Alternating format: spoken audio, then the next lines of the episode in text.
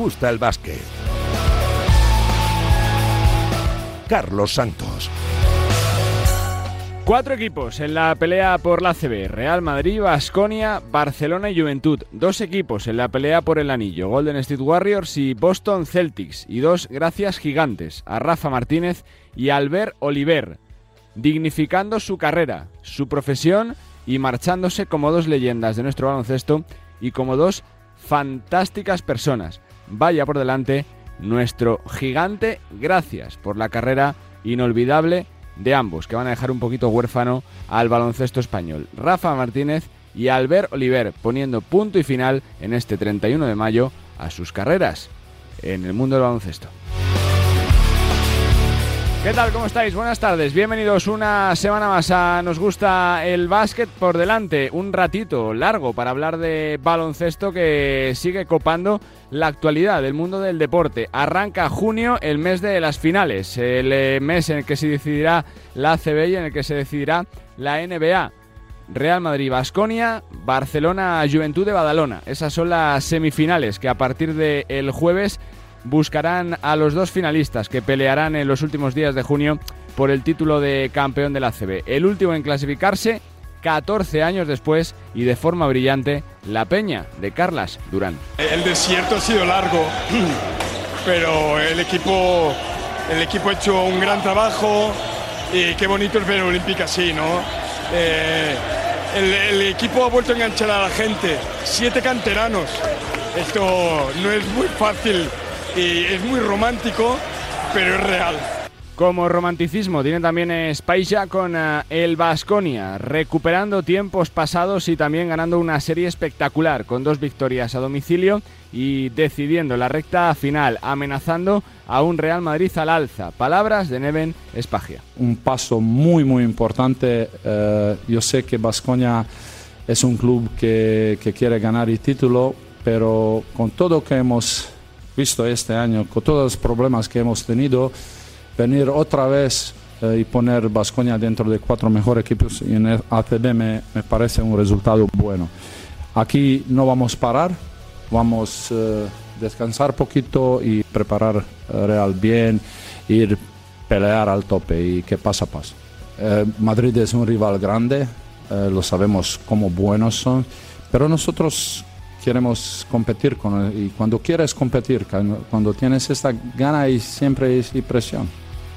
Cambia el eh, formato, las semifinales serán al mejor de cinco encuentros con ventaja de campo para Barça y para Real Madrid y como la cosa va de entrenadores, dos más que cayeron en cuartos de final y quién sabe si di disputaron sus últimos eh, partidos con sus respectivos equipos. Peñarroya en Valencia.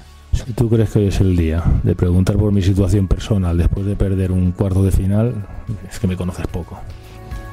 No, no voy a hablar de mi situación personal, un día en el que acabamos de perder. Esta semana seguro que hablaremos, estamos a lunes, yo no me voy a ir.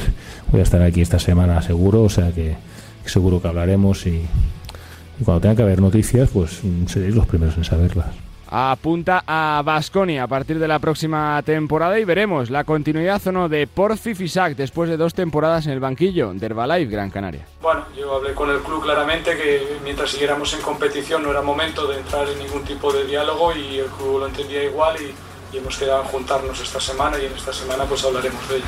Cuando nos juntemos pues eh, te podré decir algo más, pero en esta semana creo que, que nos juntaremos para hablar y del futuro de los entrenadores al presente de las leyendas. Ojalá que siga vinculado al baloncesto. Una gigante como persona y como jugador, un hombre que ha ganado un montón de títulos y que se lleva el cariño de la gente, Rafa Martínez.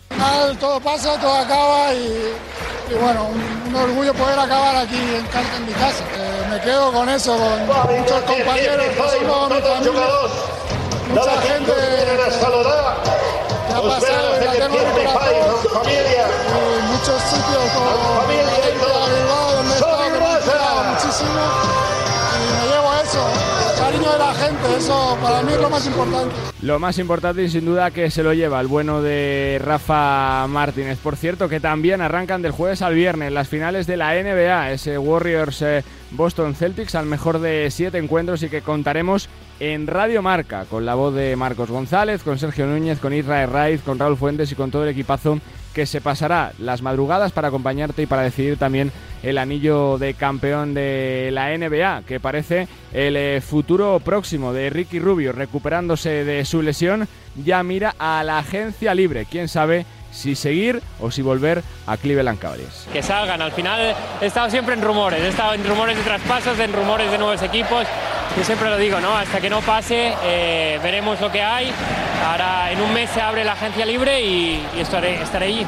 Y antes de cerrar el eh, repaso a la actualidad, escuchamos a nuestro gigante, a Pau Gasol. Hacía tiempo que no le veíamos en España, desde octubre, desde que anunciaba su retirada como profesional. Había estado pasando meses con su, familia en Estados Unidos y está en España aprovechando diferentes eh, compromisos que atender. Estuvo en Madrid repasando la actualidad, las finales de la NBA, el Barça eh, el presente de la selección española y por supuesto también la nacionalización o no de Lorenzo Brown con el equipo español. Pau Gasol. Nosotros hemos asentado una, unas bases, unas líneas, no se tienen que comparar al grupo anterior, uh, tienen que hacer lo mejor que puedan con lo que tienen y, y hacer equipo, construir y seguir esa, ese legado de, de, la familia, ¿no? la humildad, el respeto, la, la unión, el compromiso, el orgullo de, vestir esa camiseta, de, representar a todo nuestro país, pues eso, eso es innegociable, eso es intocable. ¿no? Y a partir de ahí, pues eso, que ellos crean, creen su propio equipo, su propio núcleo, sus propios referentes y que caminen.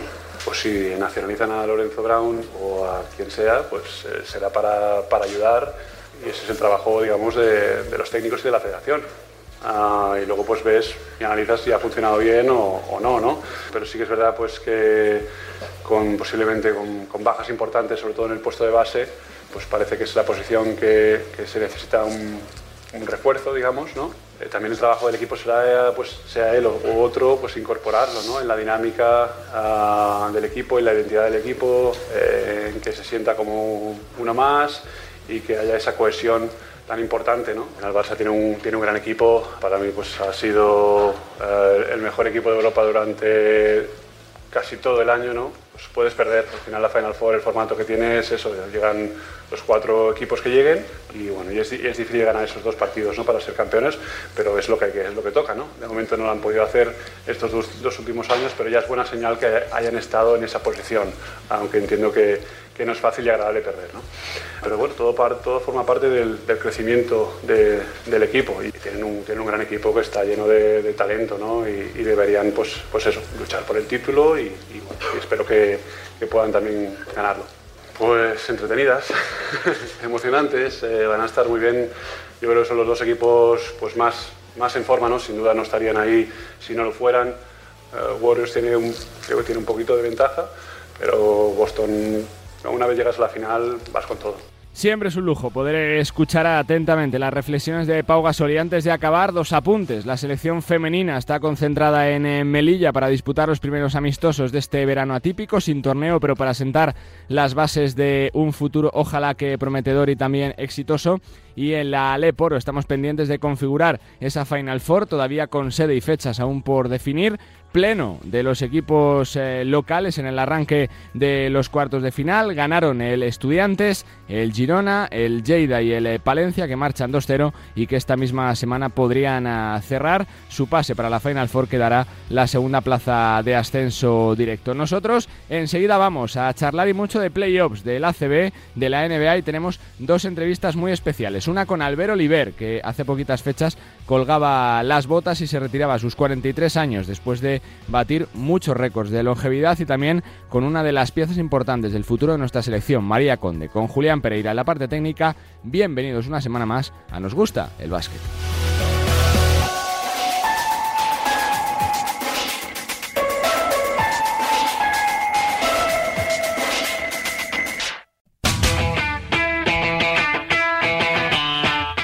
Bueno, pues tiempo para analizar y mucho lo que está pasando en el mundo del eh, baloncesto, sobre todo centrándonos en eh, los playoffs, en lo deportivo y en las consecuencias que está teniendo a nivel de mercado. Y para hablar un poquito de, de todo, tenemos eh, a tres compañeros que saben muchísimo del deporte de la canasta y que nos van a ayudar seguro a explicar y, a dar su visión de lo que están viendo en las últimas horas. El primero, el de más experiencia, saluda a Enrique Corbella, ¿cómo estás Enrique?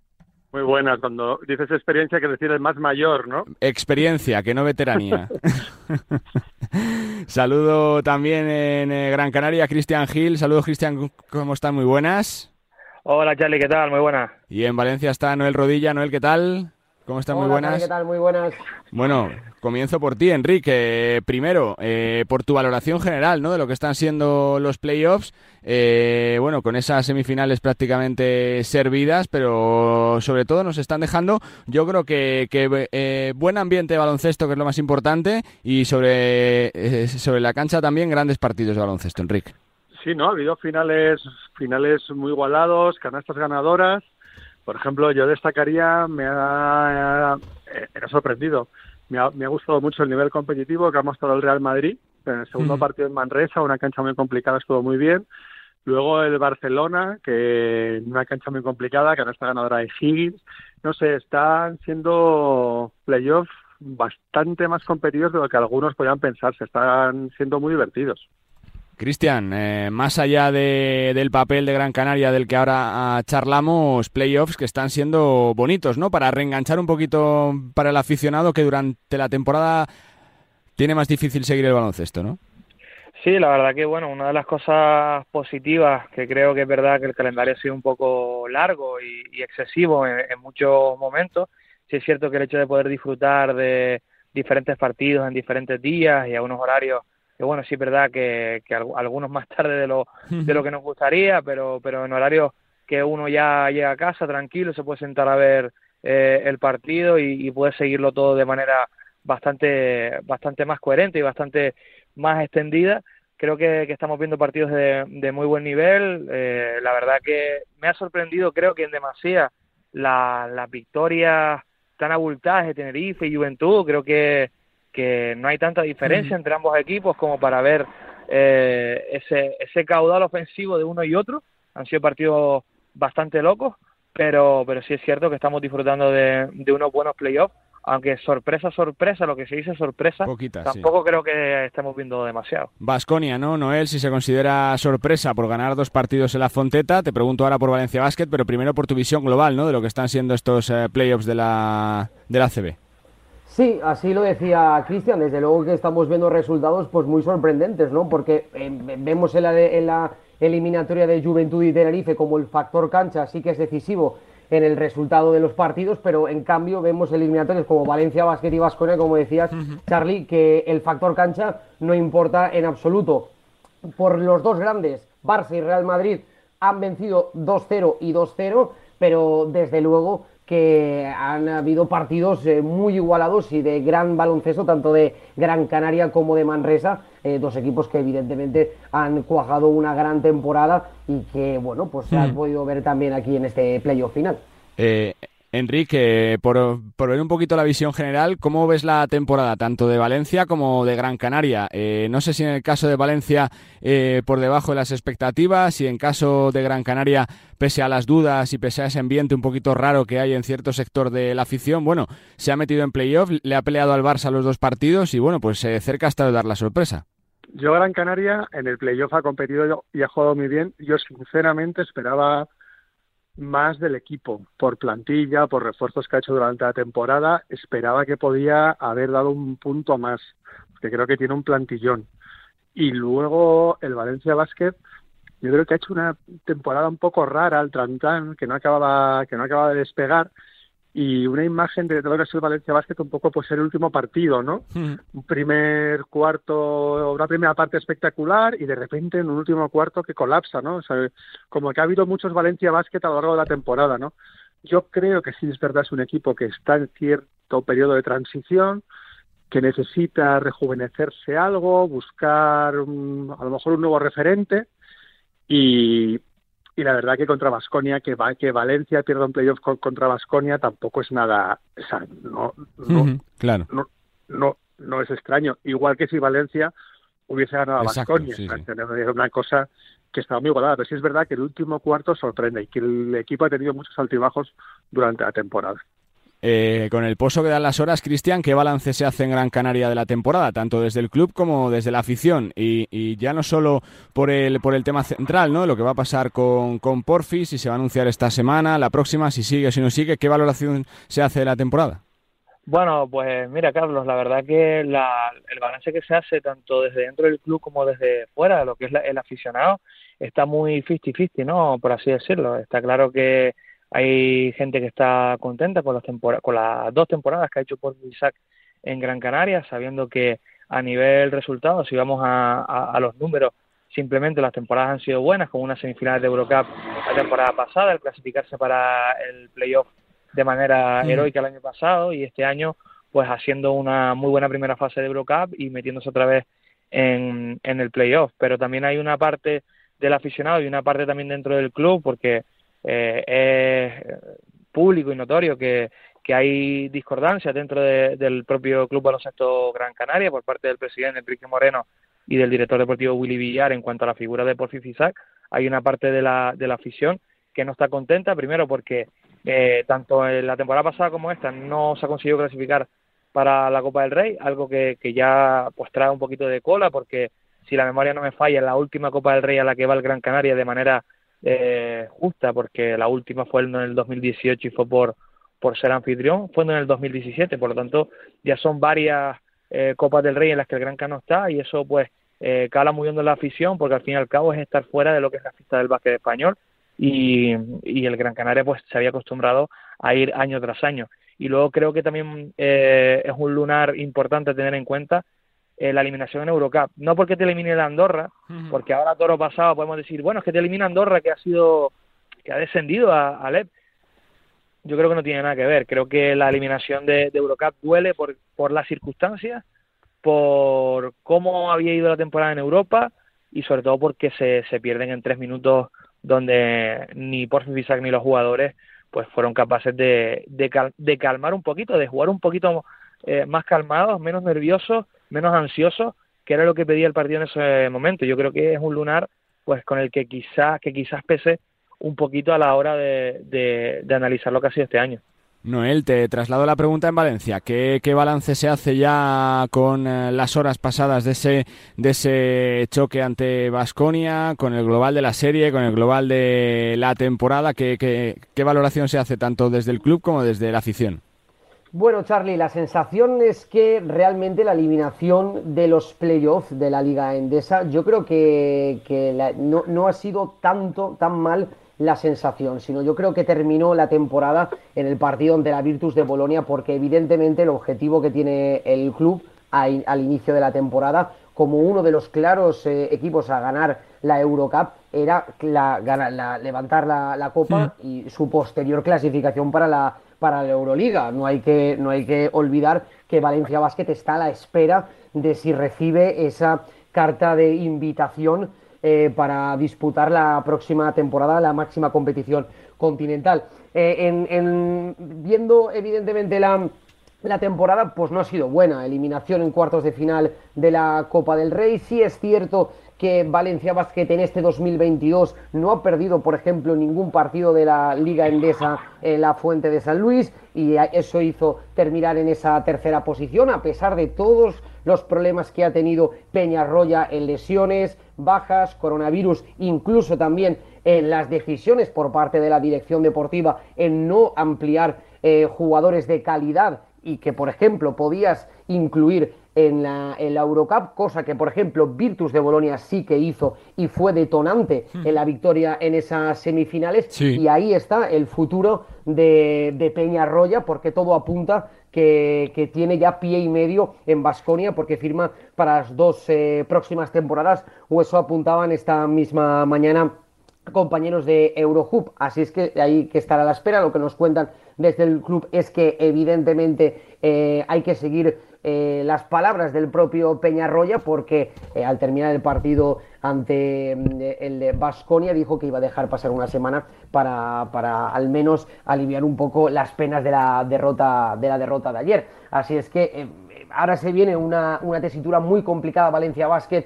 porque probablemente hasta que no termine la Liga Adriática, todo apunta a que los dos equipos serbios estarán la próxima temporada en la, en la Euroliga y veremos Valencia Basket en con qué tiempo tiene para planificar una plantilla. Y eso es lo importante porque eh, hay que saber eh, primero el presupuesto para poder afrontar esa competición que va a ser muy complicado.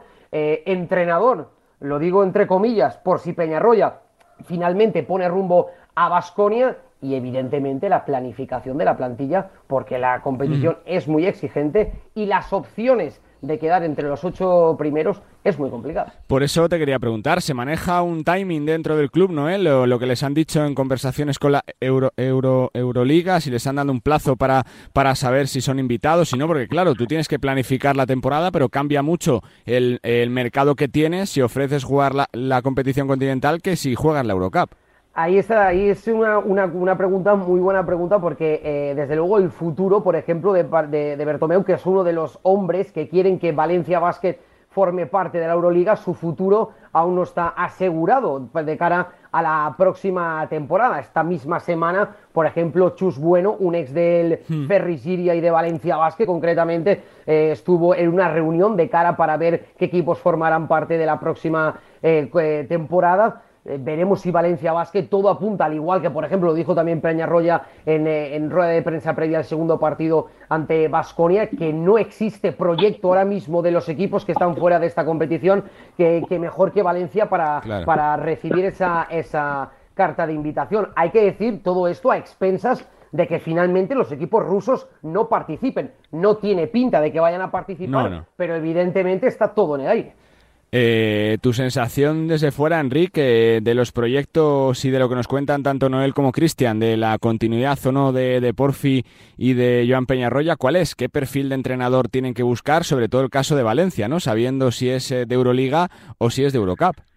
Hombre, si Valencia es de Euroliga y Peñarroya se va, el perfil de entrenador que tienen que buscar es top. O sea, top es una estrella de los banquillos en Europa, porque Valencia es una ciudad de primer nivel, es un club de primer nivel, con un, pa con un pabellonazo en ciernes que les caerá dentro de un año o dos, que no sé cuándo lo terminarán. O sea, es un proyecto espectacular. O sea, cualquier entrenador de primer nivel en Europa le gustaría vivir en Valencia, le gustaría entrenar ese proyecto, con, además con ese pabellón ahí en, en proyecto ha, ha, sonado algún nombre, incluso alguno español de super primer nivel, ¿no? Sí, Para Valencia. Se lo está pensando, ¿no? Seguir en su club o no. Sí, sí. Por eso, entonces, eso demuestra el poder, la imagen que tiene este club en el baloncesto europeo. Es un club que, aunque no haya jugado Euroliga este año, es un club que para mí es de Euroliga. Cristian, ¿de qué, eh, ¿de qué se habla en Gran Canaria de, del futuro de FISAC? ¿no? Más allá de la decisión que se tome con el club, ¿qué, qué perfiles, qué entrenadores se manejan allí, allí por la isla? Pues mira, Charlie, la verdad que la eliminación del Granca está todavía reciente y lo que sí era, se sabía, ¿no? entre, entre bambalinas, era que Ivonne Navarro era uno de los favoritos, ¿no? De, del club, eh, por, por, diferentes razones, para tomar las riendas del proyecto de la próxima temporada, pero la continuidad de Ivonne Navarro en Unicaja, pues ha cambiado mucho las papeletas hasta el punto de que el propio Porfi, que, que estaba con medio pie fuera, eh, y que incluso él lo manifestó en una rueda de prensa previa al partido del Betis, que decía que su sensación era la de que se estaba acabando su ciclo en, en Gran Canaria, pues las cosas han cambiado bastante eh, después de, de esas declaraciones y después de lo sucedido con, con Ivonne Navarro. Y bueno, eh, lo primero es intentar llegar a un consenso, sobre todo porque tú sabes que este club pues se maneja también a través de un ente público como es el Cabildo de Gran Canaria ya el consejero de deportes, que es un poco la figura que rige y maneja de, desde fuera ¿no? Eh, la parcela sí. eh, del Gran Canaria, ya ha dicho que esa es una decisión que tiene que tomar el club y, y en concreto Willy Villar, por lo tanto estará en manos de, de Willy el, el que siga o no Porfi, pero también creo que entra y, y hay que valorar eh, que Porfi quiera seguir, porque sí es cierto que eh, al menos mi sensación es de que él quizás no, no quiere continuar porque para él a nivel personal han sido dos años muy complicados, eh, de mucha irregularidad y sabe que no tiene ni el apoyo al completo del club, o sea, no está respaldado 100% por el club Hmm. ni por la afición. Por lo tanto, es un poco ahí entra un poco también más allá de- del deseo de Willy Villar de, de que por fin continúe, sino también la, la propia decisión de, de Fisac de, de querer seguir sabiendo que las sirenas de, de Zaragoza eh, suenan para él. Y, y Zaragoza es un, es un proyecto donde él se ha sentido cómodo en años anteriores, que ma- se ha mantenido en la, en la liga andesa y, y ya lo, como te decía, ya lo ha, lo ha dicho él mismo, o sea, que le da igual entrenar en la LEP, en ACB o en Euroliga, que le es indiferente, que él va a entrenar la próxima temporada, sea en Gran Canaria o sea en otro sitio, por lo tanto, también creo que va a depender mucho de lo que quiera el propio Fisac. Bueno, cambiando de tercio, dos eh, banquillos jugosos, golosos y que sin duda aspiran a tener los mejores inquilinos posibles, el de Valencia y el de Gran Canaria, sí, eh, Peñarroya y Fisac, insisto, en condicional, deciden por diferentes razones no continuar la próxima temporada. Por cambiar el tercio, Enrique, ¿cómo ves la semifinal? Ese Real Madrid-Basconia arranca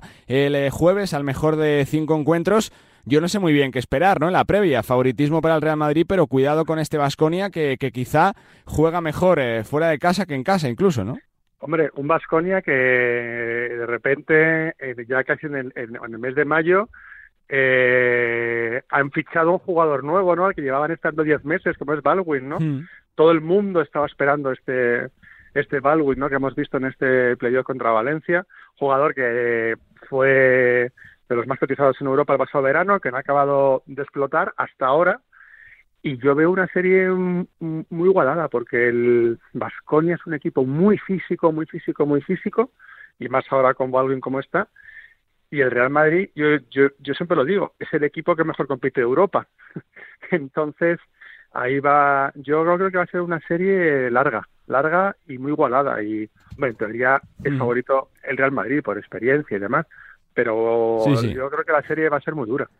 Noel, coincides desde Valencia en la serie Real Madrid-Basconia después de haber visto los tres partidos de los eh, vitorianos en, en, eh, la serie de cuartos o no? Sí, totalmente. Probablemente, analizando la temporada de Vasconia, no ha sido la mejor temporada para el conjunto vasco, no ha eh, ha cosechado unos buenos resultados en Euroliga y, val- y en, en la liga regular, pues desde luego que le ha costado, ¿no? Eh, incluso clasificándose en esa sexta posición, pero es que desde luego, viendo cómo han competido en esta, en esta, en estos cuartos de final del- de los playoffs ante, ante Valencia Basket, pues es que tiene potencial absoluto. Sí es cierto que en los tres partidos eh, han tenido momentos de, de muchos altibajos, ¿no? de mucha irregularidad, no han sido regulares en los 40 minutos, porque no hay que olvidar que Valencia Basket, por ejemplo, en el, eh, en el partido de, de- en este tercer encuentro, incluso se coloca hasta 13 puntos por encima en el marcador, eh, en un mal inicio, si es cierto que Vasconia en ese segundo cuarto ya consigue encadenar un 7-21 de parcial y al final eh, ese 5-23 a favor de, de los vasconistas, pues eh, está claro que eh, su superioridad sobre la cancha era clarísima, pero claro, juega contra el Real Madrid, eh, Enrique lo ha dicho, ¿no? Es que es el, que el, el mejor equipo que, Sí, que sí. compite en toda Europa y a pesar y a pesar de tener el bache que tuvo el conjunto de Pablo Lasso a final del mes de marzo, al inicio de- de- del mes de abril, que prácticamente no le dábamos ni un duro a, a los, a, a los madridistas eh, para, para el final de la temporada, desde luego llegar hasta la final de la, de la Euroliga y, y, eh, evidentemente superar en estos, en estos eh, cuartos de final a Baxi Manresa, eh, pues desde luego que es, está claro que es uno de los favoritos para conseguir esta liga andesa y va a ser, como, como he dicho Enrique, pues una, una eliminatoria muy larga. Eh, como hombre de básquet, Cristian, tu sensación desde la isla, de ese Real Madrid-Basconia semifinales. Hombre, yo creo que el Real Madrid eh, es un rival muy peligroso, sobre todo como, como animal herido. Yo creo que el hecho de no haber conseguido ganar esa final de Euroliga eh, y demás, creo que lo convierten en un candidato en firme. Creo que ha acabado incluso mejor la temporada que el propio Barça, eh, al menos eh, a nivel mental y a nivel psicológico. Creo que está quizás un, un poquito por encima, porque lo visto del, del Barça en la eliminatoria con el Gran Casí es cierto que, que ha sido superior y que al final se ha llevado el, el gato al agua por, por pequeños detalles, pero es cierto que el Madrid, al fin y al cabo, es, un, una gran plantilla, tiene un gran entrenador y sobre todo para mí el jugador que va a marcar un poco eh, el devenir de la eliminatoria es Tavares. Si Tavares está a su nivel, que es un poco en muchas ocasiones el termómetro de este, de este Real Madrid, creo que, que Vasconia lo va a pasar mal, pero sí es cierto que, que, que el equipo vitoriano pues tiene armas suficientes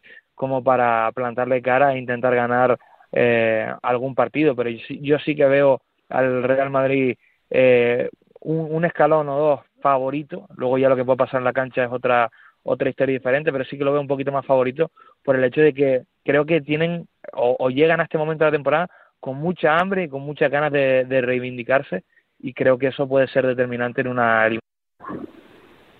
Cierro contigo, Enrique, preguntándote un poquito por el eh, Barcelona. Eh, viendo los dos partidos de la serie de cuartos, se hablaba mucho ¿no? de, lo psicológico, igual que el Real Madrid, del golpe de, de, de, Belgrado, de la Final Four. ¿Qué sensación te ha transmitido el Barça? Eh? ¿Sigue siendo el gran favorito porque tiene el factor cancha, por el Palau, por la plantilla que tiene y por lo que se ha visto esta temporada o no?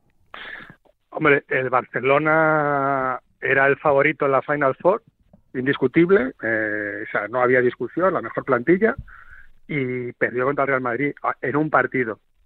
Los playoffs son otra historia. Yo creo que el Barcelona, a nivel de plantilla, de, de, está un escalón por encima de cualquier equipo en España y que en una serie larga de playoffs es el favorito. Yo creo que con el margen de error que te dan los playoffs, mm. el factor de haber perdido la Final Four, el factor anímico, se, se diluye un poquito. O sea, yo para mí todo lo que no sea Barcelona campeón de liga sería otro fracaso estrepitoso como lo fue el de la Final Four. Entonces, yo creo que con el factor playoff eh, se diluye cualquier tema anímico y demás y que y que y, y que debería, de, de, debería ganar mm. un, po, un poco por demolición, porque con la, con la profundidad de con la profundidad de plantilla que tiene, el poderío físico, es muy difícil aguantarle. La verdad que semifinales fantásticas, la que nos esperan uh, por delante a partir ya, desde de ya, de, del próximo jueves ininterrumpido ya hasta el 24 de junio, cuando coronaremos eh, campeón uh, de liga en un playoff que nos está dejando muchísimo, muchísimo baloncesto. Pues chicos, que estaremos pendientes tanto del futuro de Gran Canaria y de Valencia como del presente de los playoffs. Que lo disfrutemos. Gracias a todos. Un abrazo. Un abrazo, muy fuerte. Cristian Gil desde Radio Marca Gran Canaria, Enrique Corbella desde marca.com, desde Marca y Noel Rodilla desde Radio Marca Valencia, también para contarnos la última hora y sus sensaciones de los playoffs y de lo que está pasando en eh, dos ciudades históricas como son eh, Valencia y Gran Canaria, dos ciudades que respiran mucho baloncesto y que están pendientes de saber cuál será su entrenador la próxima temporada. Nosotros tenemos que viajar a Estados Unidos para charlar uh, de las finales de NBA, tenemos que saludar a una internacional del equipo español, a una jugadora con un futuro tremendo y también despedir a una leyenda de las pistas que hace poquitos días colgaba las zapatillas después de batir récords uh, de longevidad. Todavía un ratito para disfrutar de Nos gusta el básquet. Venga.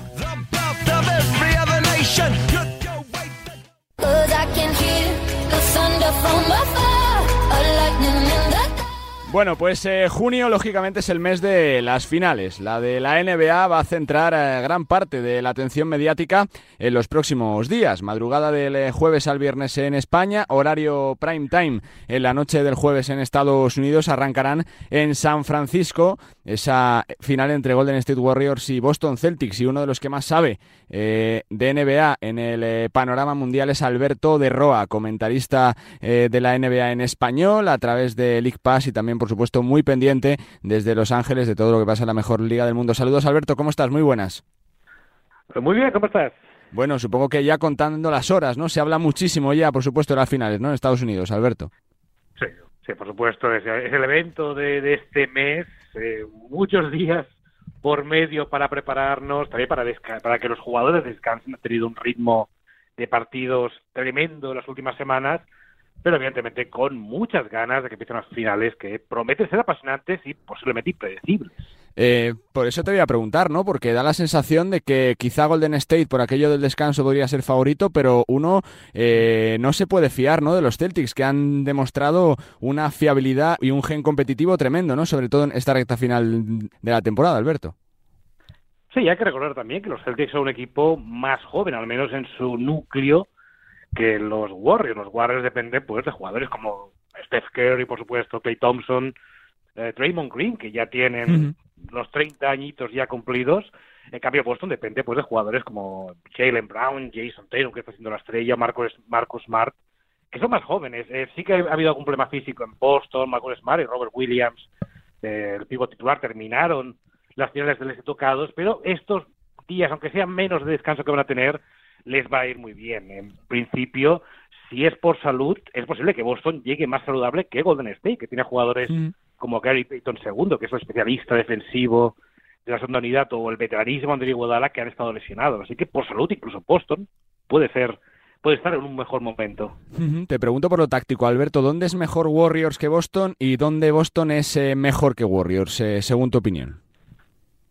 Eh, creo que por experiencia, por sangre fría, los Warriors tienen una clarísima ventaja. Han estado en esta va a ser su sexta final en los últimos ocho años ese núcleo, Steph, Clay Thompson, Raymond Green, lleva ya muchas batallas juntos, eh, tienen ese hambre, eh, pese a tantas finales, después de dos años donde desaparecieron de la élite de la NBA, así que por esa experiencia les va a ayudar mucho. Y en el caso de Boston lo que tienen es una defensa increíble, es una defensa no solamente la mejor de la temporada, posiblemente de las mejores que hemos visto en los últimos años en toda la NBA el gran trabajo de Ime Udoka, el entrenador novato, que ha hecho un grandísimo trabajo.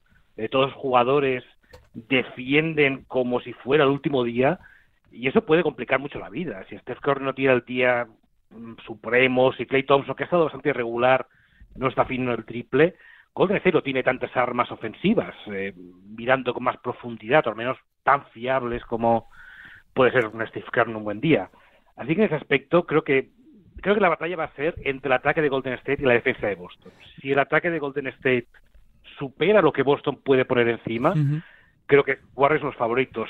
Si se ven ahogados en ataque, es Boston el equipo que tiene todo para ganarlo. ¿Dónde radica Alberto la mejora de Boston? ¿no? Porque se hablaba mucho a principio de temporada incluso ¿no? de, la no conveniencia de, Udoka, eh, de como entrenador. Se hablaba incluso de una posible salida con ese cambio con eh, Brad Stevens que pasó a la, a la dirección técnica. ¿Dónde está ese cambio de los Boston Celtics? Eh, ¿Por qué son, son tan fiables ya en este final de temporada, Alberto? Eh, creo que, aparte de mantener esa defensa que ha sido demoledora en estos playoffs, eh, sobre todo es encontrar más ayudas para Jason Tatum. Jason Tatum es un grandísimo jugador, es ya un acercándose a top 5 de la NBA, no sé si está ya, pero es un gran jugador. Pero en ataque necesitan mucho más. Eh. Jalen Brown es un gran jugador, ha sido all-star, pero es bastante irregular. Marcus Smart es en defensa es el mejor jugador defensivo del año directamente. En ataque es un base bastante irregular, no es tan bueno creando juego como la gran mayoría de bases titulares en la NBA. Y ahí es donde los Celtics tienen una cierta debilidad importante, no son tan buenos ofensivamente. Dependen mucho, pues, que jugadores como Grant Williams, como Peyton Pritchard, jugadores que son jóvenes, con poca experiencia, tengan un buen día en ataque, que como la tercera cuarta opción de Boston, dejando más liberados, puedan meter triples con una cierta facilidad. Aparte de eso, Boston no es un equipo tan temible en ataque como muchos de los otros finalistas. Lo que les ha hecho grandes es la defensa. Eh, y por ir eh, terminando, por los entrenadores, eh, Steve Kerr, de sobra conocido, multicampeón tanto de jugador como de entrenador, formado también como entrenador junto a Greg Popovich, mismo caso que Udoka, primera temporada de primer técnico finalista. se habla mucho ¿no? de la influencia en lo positivo de Popovich sobre grandes técnicos de la, de la liga, Alberto. Sí, Steve Kerr es, eh, él considera a Greg Popovich su padrino y Nudoka. También tuvo gran responsabilidad en, como asistente en los Spurs de Popovich. Sí, eh, son de la misma escuela. Creo que a estas alturas de la temporada generalmente los entrenadores mm, el trabajo que tienen que hacer ya lo han hecho. Es decir, ya saben, todos los jugadores que están en la plantilla saben lo que tienen que hacer, eh, los ajustes que pueden hacer en medio de los en medio de los partidos, generalmente el otro entrenador ya lo conoce bien. No creo que el entrenador sea un gran factor, evidentemente la experiencia de Steve es un plus importantísimo, no solamente como entrenador, sino también como jugador en Bulls, después, etcétera. En el caso de Mudoka, de nuevo, puede parecer un rookie, pero a la vez tantos años en la élite con Popovich, es evidente que nada le va a sorprender. Creo que el factor entrenador sí que esa experiencia puede tener un factor esta, pero seguro que Udoka no, no se va a sentir que el escenario es demasiado grande. Es un grandísimo entrenador. Y por colocar un poquito en la dimensión que se merece la final de la NBA, Alberto, cuéntanos un poco cómo se vive en Estados Unidos, qué supone para la población, para el deporte americano, para, el conjunto de la globalidad, ¿no? Que sigue en la NBA las finales siempre, ¿no? Supongo que, que tremendo todo lo que mueve, ¿no? Sí, siempre es un evento. Tiene siempre la complicación de que no es un partido único, como es la Super Bowl, donde generalmente es un evento absoluto. Al ser un poco más eh, repartida la emoción en, entre cuatro o siete partidos, sí que no es tan un, un, evento que pare el país como es la Super Bowl. Igualmente, siempre ves las audiencias y siempre se multiplican cuando llegan los playoffs. Los Warriors son un equipo súper popular en Estados Unidos. Es muy raro encontrar gente a las que le caiga mal, simplemente por Steph Curry, Clay Thompson. Son tipos que, aunque dominen, son encantadores. Es difícil odiarles. Y Boston, pues, sí que tiene, Boston tiene bastantes haters, por decirlo de alguna manera, pero también tiene una gran, apasionante afición en Estados Unidos, así que va a ser una final con mucha, mucha audiencia. Seguramente va a batir récords de los últimos años.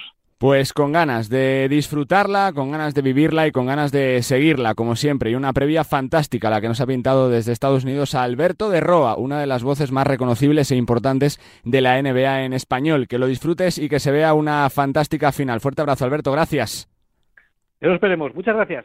Tico de Roa en eh, Twitter, uno de los más grandes, de los mejores eh, eh, gurús de la NBA a, a, través tanto de las redes sociales como del mundo global y que nos ha pintado como nadie. La previa de siete partidos que pueden ser históricos, al mejor de siete encuentros, Warriors contra Celtics, choque de estilos, choque de entrenadores, choque también de jugadores, el ataque contra la defensa, los dos mejores equipos de la temporada frente a frente para el título de campeón, para el anillo que el año pasado levantaron los Milwaukee Bucks. Continuamos.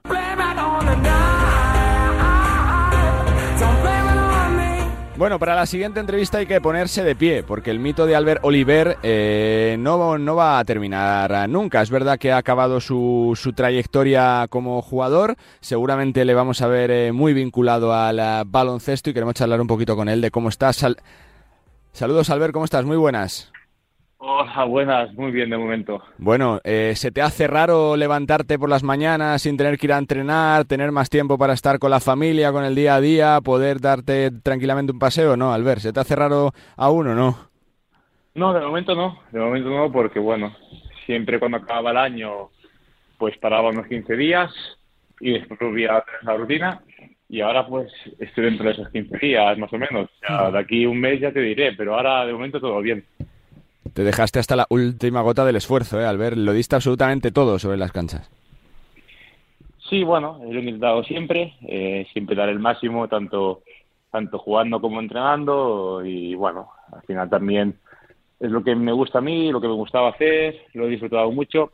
Para mí, bueno, ir a jugar y entrenar, pues era algo que, que me divertía mucho y siempre lo he intentado dar todo, ¿no? Y bueno, hay días que iban mejor las cosas, otros peores, pero sí que sí que la verdad es que he disfrutado mucho. Cuando se alarga tanto la carrera, al verte, cuesta menos tomar la decisión de, de, acabar, de retirarse, o cuando ves que vas eh, batiendo récords, que entras en los libros de historia y dices, oye, venga, a ver si sigo un, un poquito más para terminar más arriba del todo y para hacer eh, cifras que sean difíciles de que se superen. ¿Cómo es esto, Albert?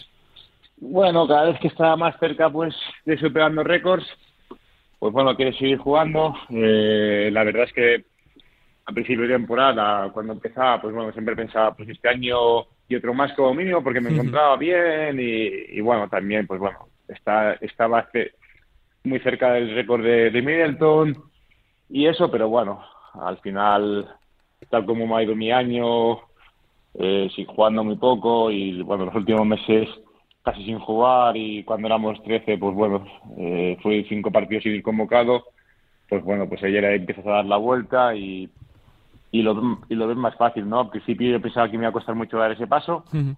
pero sí que ya el último mes y medio, dos meses ahí, pues bueno, ya empecé a darle vueltas al asunto y al final, pues bueno, ya vi claro que, que bueno, que si no podía jugar y no puede ayudar al equipo en la pista, que es lo que yo quiero, pues bueno, tiene que dar un paso al lado y eso fue lo que pasó. Cuando estás en casa tranquilo con tu mujer, con tus hijos y echas un poco la vista atrás y repasas tu carrera y lo que ha supuesto para el baloncesto español, ¿qué piensas de todo esto, Alberto? Bueno, tampoco le da muchas vueltas, no le da muchas vueltas, no, no, soy, no creo que no soy una persona de darle muchas vueltas a la cosa, sino bueno, pues que lo que he disfrutado, los años que he estado los he disfrutado mucho, me lo he pasado muy muy bien siempre, con sus momentos pues menos buenos, ¿no?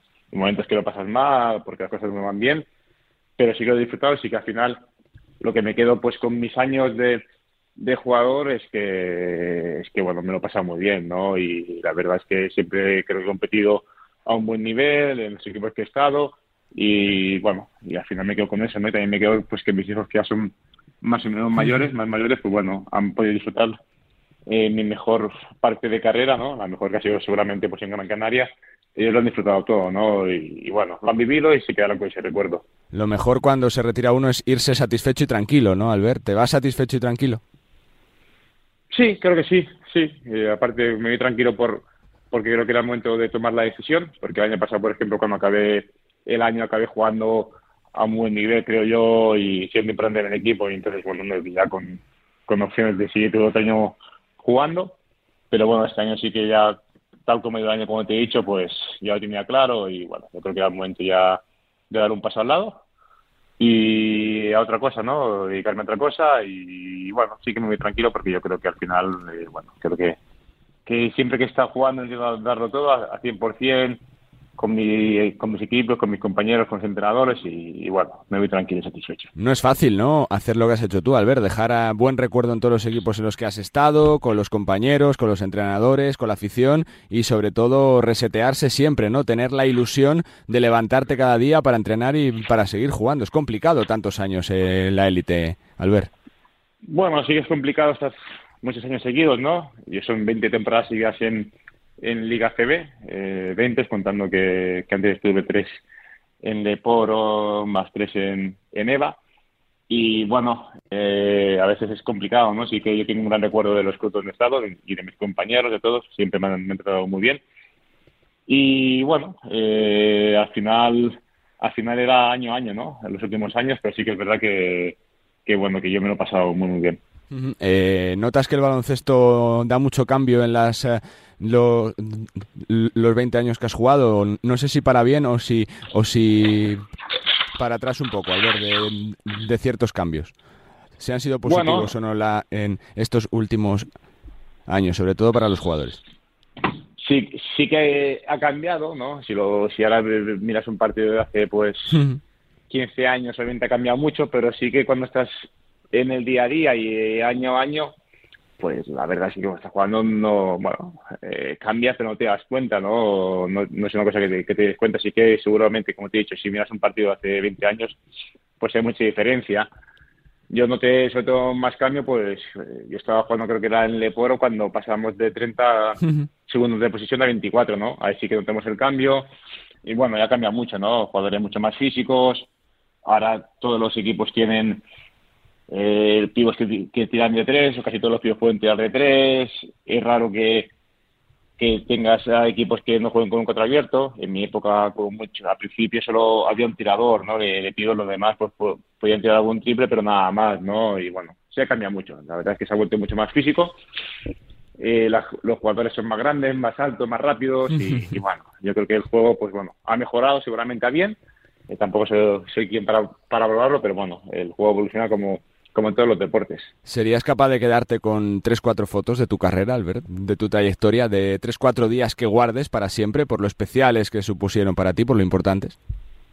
Sí, bueno, seguramente la primera fue el ascenso con, con Manresa CB, porque bueno, en, el año anterior subí con Lleida, pero no seguía, y yo sabía que Manresa subía sí que seguía, y bueno, suponía pues pues ser eh, jugador, bueno, pues equipo ACB, ¿no? Eh, jugador de equipo ACB, bueno, hubo un año que con Manresa entramos en Copa del Rey y bueno, eh, cuando nos clasificamos en casa, pues como lo vivió el público, eso también me acuerdo mucho. Y no sé, seguramente pues eh, eh, mi mejor año en La Peña, en Badalona, también fue un gran año. Eh, el partido que ganamos con Estudiantes al Madrid en nuestra pista, que estaba el pabellón hasta arriba, también Sí. fue bueno. Pero bueno, seguramente los mejores son los de Gran Canaria, ¿no? En Gran Canaria, pues cuando ganamos la Supercopa, la gente cómo lo vivió, eh, cuando llegamos aquí ahí al aeropuerto de Gran Canaria, que hay dos minutos de salir al, al autobús, pues al autocar estaba lleno de gente, estuvimos casi una hora para llegar al autocar, ¿no? Fue algo espectacular. Eh, muchas, la final de la Copa del Rey aquí en Gran Canaria, la final de Eurocup, cuando nos clasificamos para, para la Euroliga, eh, ¿no? Y eh, el primer partido ganamos en casa contra base de Euroliga. Hay muchas, ¿no? Eh, mi debut en la- con la selección española en la, en la primera ventana. Bueno, hay unas cuantas, pero si me tengo que dar con una, es con la de Gran Canaria, ¿no? Cuando ganamos la Supercopa y, y la gente, pues, viene al aeropuerto y está hasta arriba, ¿no? Más que con un título me quedo con eso. Eh, lo, lo más gratificante al ver que es que te recuerden como jugador de baloncesto por lo bueno que has sido o por lo buena persona que has sido. Pues no lo sé, supongo que las dos, ¿no? Eh, yo creo que al final, al final que la gente me recuerde como, como ellos quieran, como ellos quieran, y a lo mejor hay gente pues que pensará que he sido un gran jugador, otros que no tanto, otros que he sido buena persona, otros que menos, o sea, cada uno debe de una que envía, pero vamos que recuerde como quiera, yo al final, como te he dicho antes, siempre he intentado, dar, lo, he intentado dar lo mejor posible de mí, con mis mejo- mejores épocas y mis peores épocas, pero bueno, yo creo que he sido un, he sido un jugador siempre honesto y lo he intentado hacer en la pista, ¿no? Y, y nada más. Por ir terminando, Albert, eh, dicen que los bases son grandes técnicos. Bueno, pues eh, no lo sé, sí que sí que hay algún base que ahora es técnico. Bueno, yo tengo tengo curso de nivel 1 de entrenador y el 2 y el 2 superado. Este verano me sacaré el superior, tengo que hacer este verano para sacar mi título superior. Y después ya veremos. Sí que durante mis últimos años de carrera, mis dos, tres últimos años de carrera, ya tiene alguna cosa, incluso me he interesado por mí, eh, por mi situación, si, si iba a dejarlo o no para, para ayudar. Pero bueno, ahora ya veremos qué, eh, qué se ha acabado, a ver qué tengo y qué no tengo. Y bueno, sí que me gustaría seguir al baloncesto. Pues que, que ha sido un ejemplo, Albert, que gracias por la cercanía, por el legado que dejas, por la trayectoria y que, bueno, que hay tiempo para, para descansar, para estar con la familia y para planificar el futuro que ojalá sea cerquita del baloncesto, que es donde tienes que estar. Suerte y gracias por todo, Albert. Muchas gracias, un placer. Alberto Oliver, eh, jugador eh, de baloncesto, acaba de anunciar su retirada después de más de 20 temporadas en la élite, cumpliendo récords de longevidad en la liga y dejando pozo y una trayectoria que ha marcado en todos los eh, lugares, en todos los equipos donde ha estado y que ahora, bueno, pues ojalá podamos verle cerca de un banquillo. Albert Oliver, uno de los grandes que cuelga las botas, pero que seguirá seguro ligado al baloncesto. Continuamos, venga. Carlos Santos. Nos gusta el básquet.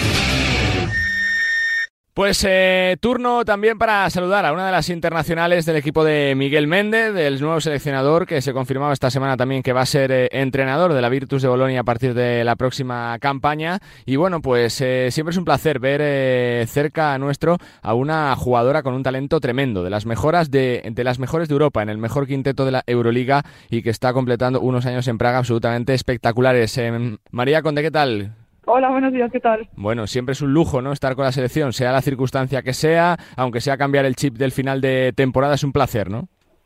Sí, hablamos siempre entre todas que al final da igual el motivo, pero poder juntarnos, vernos después de temporadas tan exigentes y poder poner un poquito cosas en común es siempre una alegría. Ujú. Pues supongo que sentís también, ¿no? Que es verdad que, que es, un, es un año diferente, es un eh, verano sin competición, pero clave para el futuro, ¿no? Para preparar cosas porque hay plantilla para hacer cosas grandes, ¿no? Desde, la, desde el próximo verano.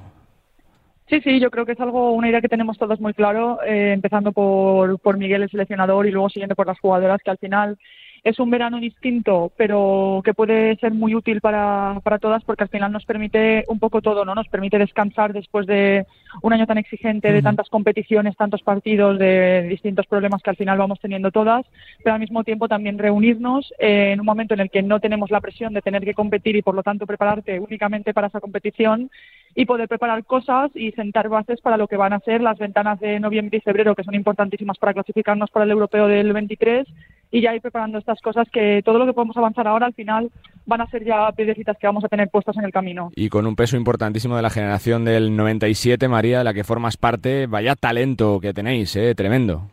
Sí, la verdad es que lo bueno, ayer estábamos justo en el primer entrenamiento y se dio la casualidad que en uno de los grupos íbamos todas las del 97 y me parece que una jugadora más y fue como, bueno, venga, 97 contra el resto, ¿no? Así que es bastante es bastante chulo vernos aquí a, a todas al final, pues bueno, hemos crecido juntas, no hemos competido durante muchos años juntas en todas las categorías de formación y el ver a a las que ya estaban aquí, las que van llegando y juntarnos aquí, pues bueno, es una, es una alegría y, y yo creo que nos hace mucha ilusión a todas. Ver a Laia con el polo de entrenadora se hace raro, se hace distinto. Supongo que siempre será un privilegio, ¿no? Poder eh, recibir clases, consejos de alguien como Laia tiene que ser tremendo también, ¿no, María? Hombre, un privilegio seguro, o sea, ya te lo digo. Que sea raro o no, pues bueno, sí que es verdad que es un poco, un poco distinto verla con otra vestimenta distinta a la nuestra, pero al final yo creo que ella también lo especial que tiene es que se adapta tan bien a todo que al final parece que sigue formando parte de ello, ¿no? Encuentra también su hueco para, para ir hablando con nosotras, para acercarse, para, para darte algún consejo, hacerte alguna broma. Entonces, bueno, es, es un poco su esencia en otra faceta distinta. Entonces, bueno, es, eh, creo que nos está costando más adaptarnos a nosotras a verla así que a ella hacer el rol que tiene ahora. eh, se mira un poquito, mm, no sé si con un poquito de de incertidumbre el futuro por el talento que tenéis, pero porque eh, sobre todo está alto, ¿no? Lo que se ha conseguido en los últimos años eh, genera eh, que el listón sea muy alto y que, oye, que, que tenéis que trabajar mucho, pero que, que se pueden conseguir también grandes cosas, María, con el equipo que hay. Yo creo que al final la incertidumbre es un poco más de igual la gente que mira desde fuera que nuestra, Ujú. porque al final creo que nosotras somos muy conscientes de lo que se ha conseguido todos estos años, que es, es que realmente es eh, irrepetible, o sea, pero por cualquier grupo de gente, o sea, no solamente la selección española, sino cualquier otra selección, no hay nadie, no hay ninguna selección al nivel que ha estado esta selección durante tanto tiempo, por lo tanto, hay que ser realistas con ello y eso no nos quita el querer trabajar para estar lo más arriba siempre. O sea, venimos con la misma ilusión, venimos con las mismas ganas, seguimos teniendo gente que ha formado parte de ello, igual que personas que hemos estado pues un poco en tramos intermedios o gente nueva, pero todas venimos a lo mismo, o sea, a seguir trabajando, a seguir poniendo ilusión también técnicas, a seguir poniendo todo al servicio de, de este equipo y intentar competir siempre eh, por lo máximo que podamos, pero siendo realistas y sabiendo eh, desde dónde partimos y hacia dónde queremos ir. Te pregunto por lo personal, eh, vaya años, ¿no, María? También fruto del trabajo, del esfuerzo, de la preparación en Estados Unidos, del trabajo con las inferiores, pero estás jugando a un nivel eh, gigante, altísimo, María. Sí, bueno, la verdad es que estoy, estoy muy contenta en Praga. Creo que estoy ahora mismo en el escenario ideal para mí, que estoy muy bien rodeada, que creo que también es algo vital porque es mucho más fácil jugar cuando estás rodeada de jugadoras que te hacen, que te lo hacen sencillo. Eh, entonces, bueno, ya te digo, estoy muy contenta de estar ahí. Creo que, que esto es un proceso, como todo, no, no ha sido ni de ayer a hoy, ni de hace un mes a hoy, ni, bueno, ni acabará mañana. Es decir, esto sigue siendo un camino que tiene, tiene sus momentos, tiene sus altibajos, tiene sus momentos un poco de, de alegría y de celebración y por lo tanto, pues estoy disfrutando de ellos y voy a intentar eh, seguir dando lo, lo que puedo y seguir haciendo lo que me gusta y bueno, pues a ver a dónde vamos llegando, ¿no? ¿Sientes que estás cerca de la madurez como jugadora, de que ya tienes los años de experiencia suficientes para saber cómo hay que jugar en cada momento, lo que hay que dar para el equipo, la experiencia de, de los años que llevas ya detrás, María? Sí, no, o sea, por una parte creo que ya te vas haciendo a ciertas competiciones eh, y vas conociendo un poco, pues, sobre todo lo noto en cuanto al conocimiento que voy teniendo de jugadoras contra las que me he enfrentado ya muchas veces y bueno, eso te quiere decir que, que ya llevas un tiempo compitiendo, ¿no? Pero al mismo tiempo creo que sigo pecando mucho de ser como joven en el sentido de querer ir a todo, a todo Que al sigue máximo, siendo joven, veces- María, es que sigue siendo sí. muy joven. Sí, sí, desde luego, pero que como hablabas de la madurez un poco ahí en el juego, creo que sigo pecando de la parte de, de, de la juventud, ¿no? De decir, el querer ir a todo, querer ir al 100% y a veces es mejor parar un poco y pausar y, y dar un respiro, ¿no? Que, que querer ir a todo y todo bien y todo rápido. Pero bueno, creo que es todo un proceso y que estoy en él, pues como estamos todas, cada una en un punto distinto, pero es parte del, del proceso de la vida deportiva y en él estoy. Así que a seguir, a seguir remando. De curiosidad, María, una que juega en varias posiciones, ¿dónde te gusta más? ¿Sentirte más cómoda? ¿Como tres, como cuatro? Porque puedes jugar eh, prácticamente las cinco posiciones, casi, si me apura Miguel Méndez, María. Eh, bueno, esto, esto sí que lo tengo claro que es en el exterior. Eh, lo que sí, siempre desde pequeña al final, eh, por distintos motivos en distintos equipos, he tenido la oportunidad de pasar por muchas posiciones, de poder trabajar en distintas posiciones y por lo tanto es algo que me resulta cómodo hacer y además que es que voy a adaptarme a lo que el equipo necesite. O sea, eso no, no hay ninguna duda de nada, pero como preferencia personal me gusta jugar en el exterior, me gusta, me gusta lanzar, me gusta jugar los bloqueos más que ponerlos Por lo tanto, esa te diría que es mi preferencia, pero ya te digo que la selección esté al servicio de lo que necesite Miguel y el equipo y sea lo que sea, me prepararé en ello. Dos que me quedan para terminar, María. Dentro de este proceso de crecimiento, de evolución, ¿cuánto te ha ayudado salir fuera de casa tan joven para, para crecer, para aprender, para darte cuenta de lo duro que es eh, eh, la carrera de un deportista de élite, María? Pues te diría que sobre todo al principio me ayudó más a nivel personal que a nivel deportivo en sí, eh, a la hora de crecer, supongo madurar antes que, que igual lo habría hecho si hubiera estado en casa.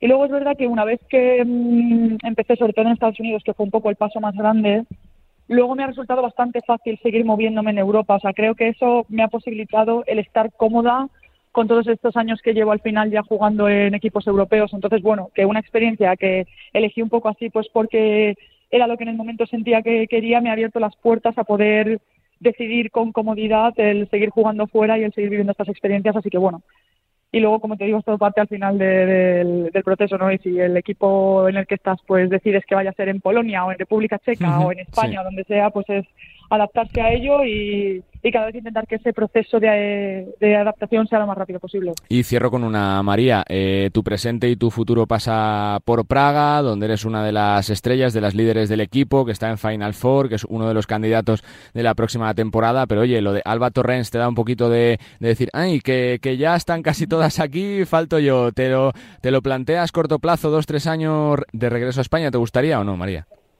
Sí que te voy a decir que cuando veo momentos a lo mejor pues de jornadas eh, reunidas, ¿no? La Copa de la Reina o estos momentos en los que están muchos equipos jugando en contra y todos en el mismo sitio, sí que siento un poquito de morriña, de, algo de melancolía, ¿no? De Jolín, pues mira que lo que me gustaría estar ahí, más que nada por poder ver a las compañeras. Pero bueno, ahora mismo estoy donde estoy, estoy muy, contenta de estar en Praga, como te he dicho, estoy... Eh, en un, o sea, me parece que en las condiciones ideales ahora mismo. Sigo la liga muy de cerca, creo que es eh, una pasada el crecimiento que está teniendo en los últimos años, el esfuerzo que está haciendo la federación, los clubes y sobre todo las jugadoras que al final son las partícipes de ello y se demuestran lo que tú dices, que cada vez somos menos fuera, cuando hace cinco años era al revés, ¿no? O sea, era dos dentro y todas las demás jugando en equipos europeos y ahora es se ha, se ha invertido totalmente la situación. Por lo tanto, eso lo único que hace es hablar maravillas de lo que se está haciendo en la liga Ojalá siga así, eh, creo que lo va a hacer porque tiene, ya te digo, el fondo detrás eh, necesario y las jugadoras poniendo la cara adelante que, que van a seguir haciéndolo y bueno, pues en algún momento pasará, ¿cuándo? No lo sé, eso sí que no te lo puedo decir ahora, de momento como, como has dicho, mis próximos años uh, así a corto plazo pasan por Praga y más adelante pues ya veremos. María, pues que te explicas también cómo juegas, que disfrutéis de esta concentración, que es importante, rodeada de amigas, de compañeras y sobre todo para aprender y para sellar las bases de lo que tiene que ser un gran futuro prometedor del que no tenemos duda con la materia prima y con la calidad que hay en la selección. Que salga muy bien este verano, la próxima temporada y que te seguimos eh, siempre de cerca. María, suerte y gracias. Muchísimas gracias. María Conde, una de las internacionales del equipo español, una de las mejores jugadoras de la temporada en cuanto a números, en cuanto a prestaciones en eh, Praga, equipo de Final Four y que está también formando parte de la convocatoria de Miguel Méndez con esa primera parada que hubo en Melilla, la segunda que será en Guadalajara y también visitando Italia en este verano atípico por aquello de que no hay torneo oficial, pero que es importante para, para poner las bases de lo que tiene que ser un gran futuro. La próxima medalla se está trabajando ya desde este verano y María Conde es pieza importante en el futuro del baloncesto español.